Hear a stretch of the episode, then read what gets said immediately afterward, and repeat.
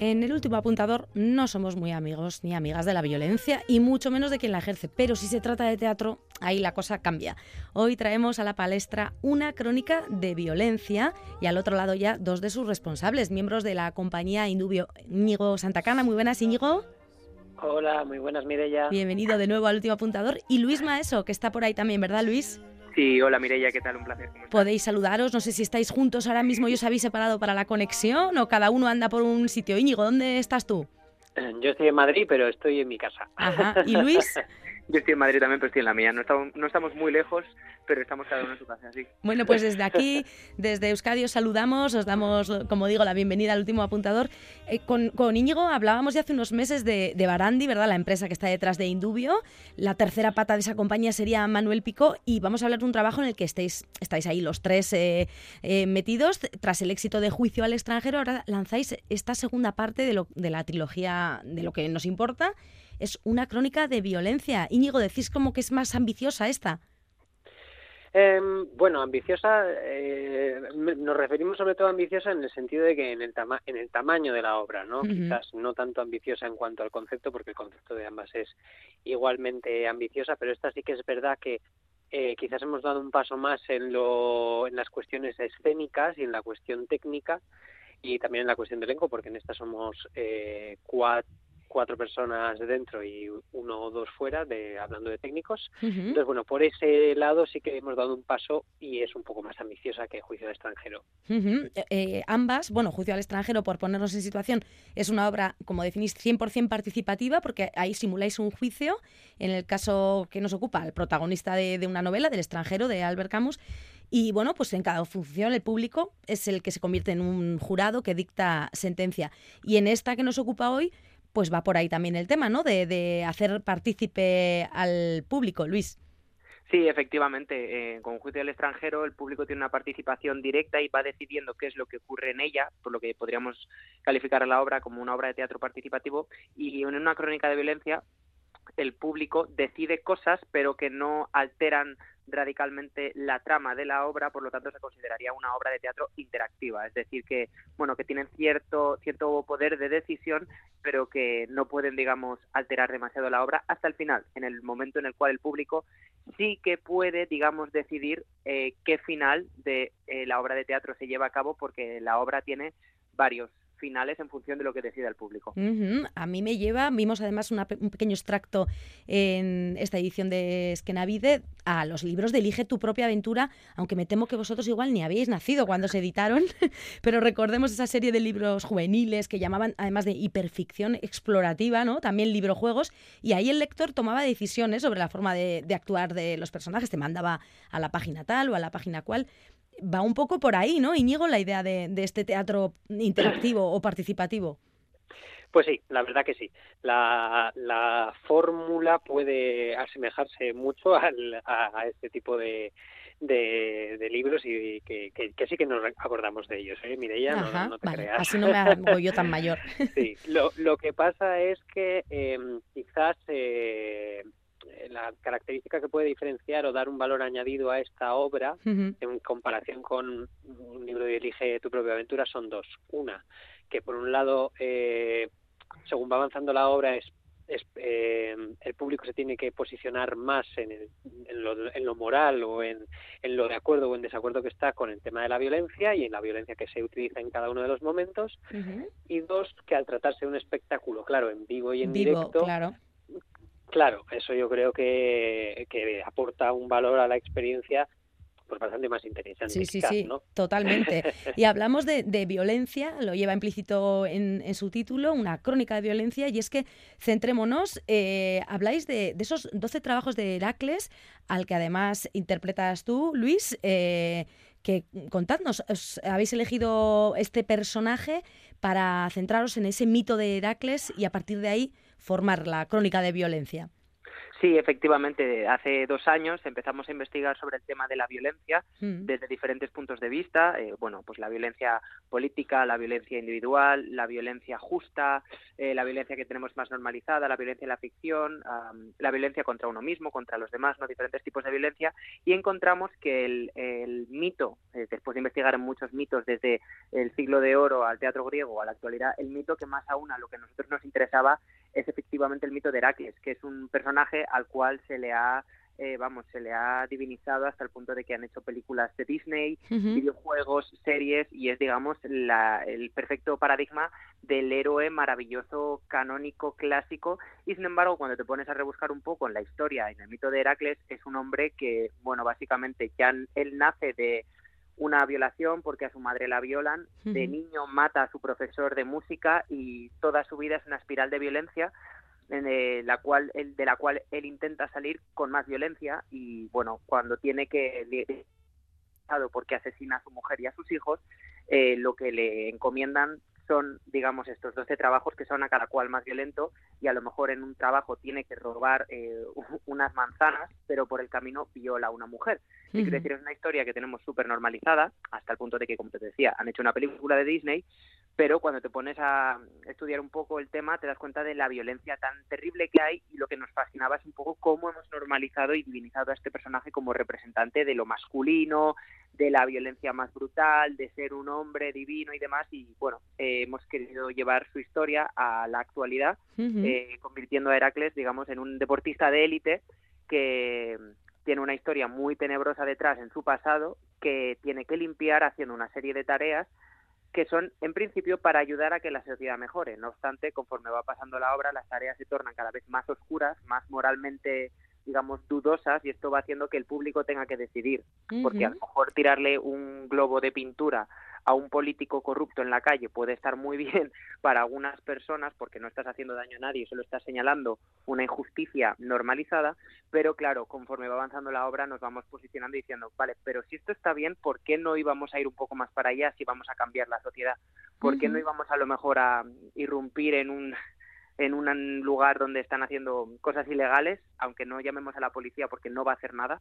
¿Está bien esto? ¿No está bien? Eh, ¿Supone un alivio? ¿Supone algo justo? ¿Alguien se tiene que manchar las manos a veces para conseguir que la sociedad mejore? ¿El fin justifica los medios? Bueno, te he mm. contado toda la obra en, sí, totalmente. básicamente, pero esto es, esto es un poco lo que hemos entendido, lo que hemos intentado encapsular en la pieza. Mm, y hacéis participar al público, como decía, convirtiéndolos ni más ni menos que en dioses del Olimpo, ¿no? Si no me equivoco, y ahí es eh, Euristeo que es, tu papel, Íñigo, los convoca y les va, bueno, guiando en ese tipo de decisiones que tienen que tomar, ¿no? Vayan eh, transcurriendo las... Eh, eh, bueno, las escenas las, y, y, el público va eligiendo, o más o menos es algo así, ¿no? Más o menos es algo así, eso es. Lo que hemos decidido es que como hemos cogido un mito greco-latino, pues nos parecía que, bueno, que si queríamos posicionar al público eh, desde un sitio eh, donde pudiesen tomar eh, las decisiones y que fuese lógico con la trama, pues claro, que mejor marco que los propios dioses del Olimpo son los que acuden a ver los trabajos de Heracles y a observar a este semidios mm, desempeñar ciertos trabajos. Y entonces, pues, dependiendo del trabajo, eh, lo que hacemos es segmentar al público, cada parte del público es un dios en concreto y entonces a cada uno de, dichos dioses le encomendamos un trabajo en, en cuestión, excepto el último de los trabajos, como ha dicho eh, mi compañero Luis, eh, que ahí sí que es el último de los trabajos y el que determina cómo termina la pieza, que ahí sí que puede posicionarse cualquier persona del público.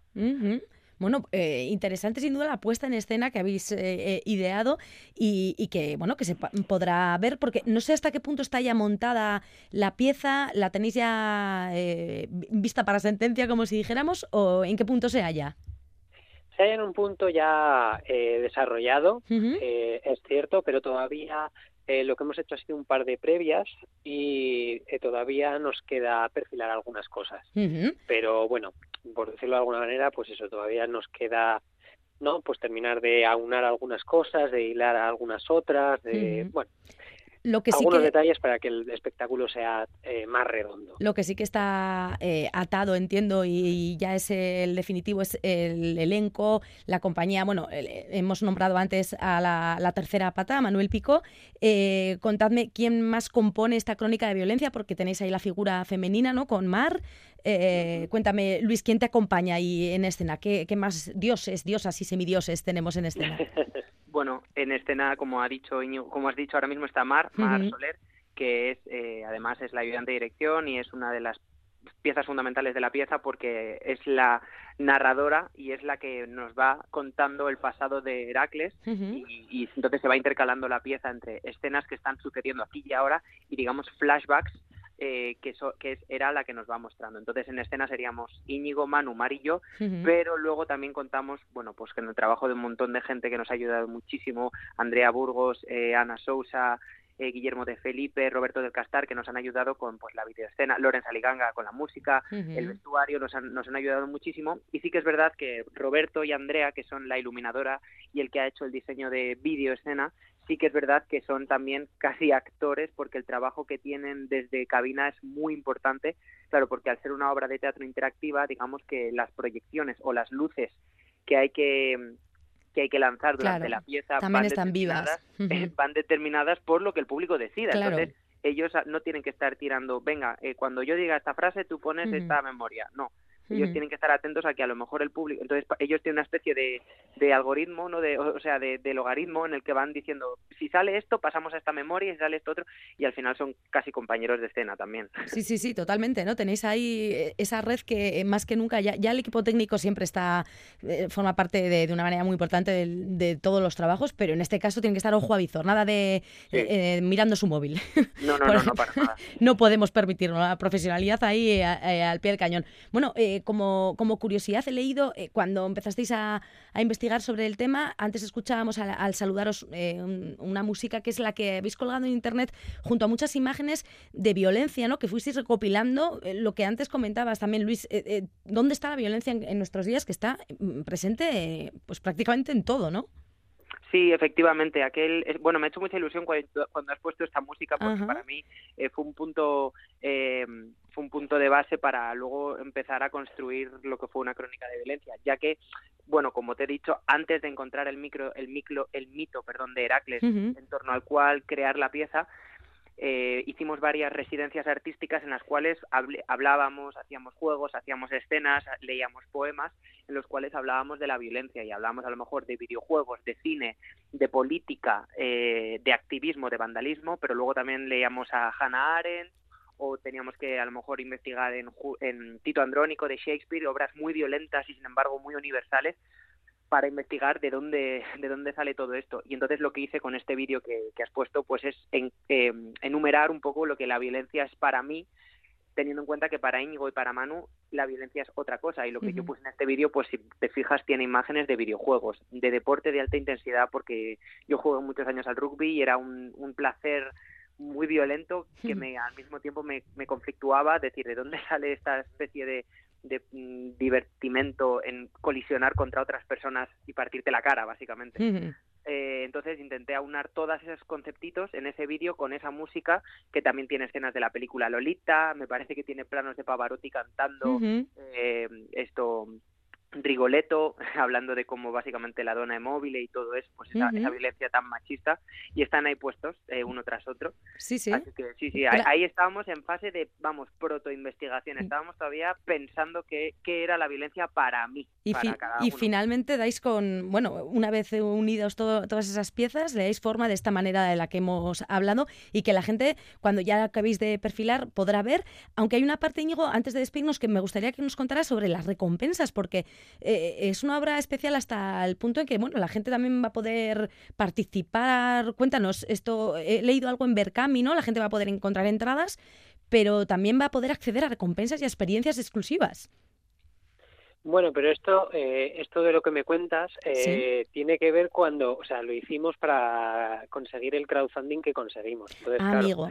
Claro, claro, todas las personas que nos ayudaron en el crowdfunding, pues dependiendo del dinero que aportaron, eh, han recibido eh, bueno, pues en base a lo que aportaron tienen algunas recompensas, eh, acceso a contenido exclusivo. Ah, vale, vale, vale, bien. O sea, que hay esa comunidad para que una crónica de violencia vaya poco a poco viendo la luz. Bueno, nosotros seguiremos pendientes de lo que importa a Indubio, porque claro, esta trilogía tendrá que completarse con el tiempo y aquí seguiremos desde el último apuntador viendo cómo, cómo la finalizáis. Eh, desde aquí, bueno, pues agradeceros vuestra presencia, también mandar muchos recuerdos a esa narradora que mencioné mencionabas, a Mar Soler, entusiasta donde las haya, por lo menos en esa pequeña pieza que pudimos ver algunos afortunados en Esquenavide, y que bueno, que vaya muy bien, que, la violencia se quede solo ahí, en lo que mostráis, y que, y que bueno, y que si nos hace reflexionar y mejorar un poquito las conductas, pues mejor que mejor, ¿no?